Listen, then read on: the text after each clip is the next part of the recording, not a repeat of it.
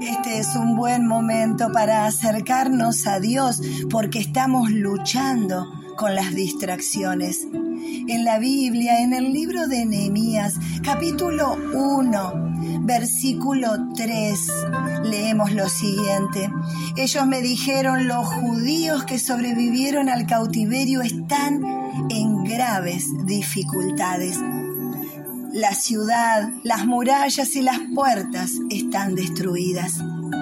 La ciudad está en peligro y por lo tanto los habitantes también.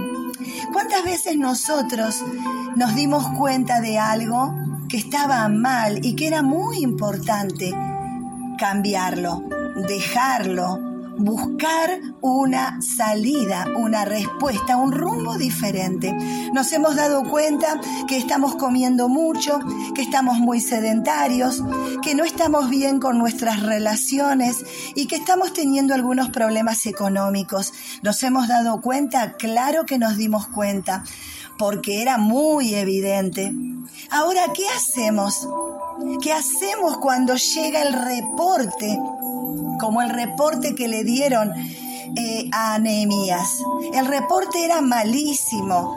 Los ciudadanos, el pueblo, los hermanos de Nehemías estaban mal. La ciudad estaba en peligro. El reporte era muy malo.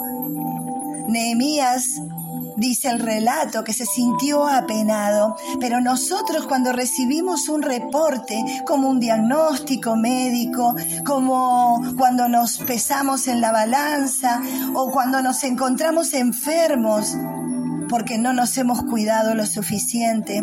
Cuando llegan esos reportes inesperados a nuestras vidas, muchas veces nos apenamos, eh, nos podemos hasta enojar, pero el paso siguiente debería ser enfocarnos en cambiar.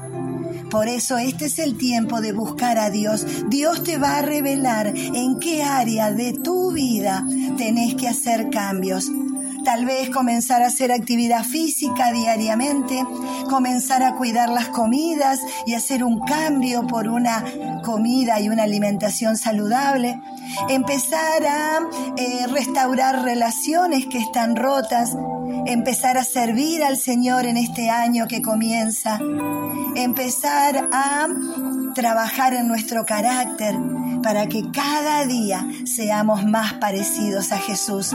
Bueno, indudablemente todos nosotros tenemos algo en que enfocarnos en este tiempo. ¿Para qué? Para que este sea un gran año y Dios se alegre con nuestras vidas, que nuestras vidas suban como un perfume a su trono de gracia y podamos vivir vidas increíbles.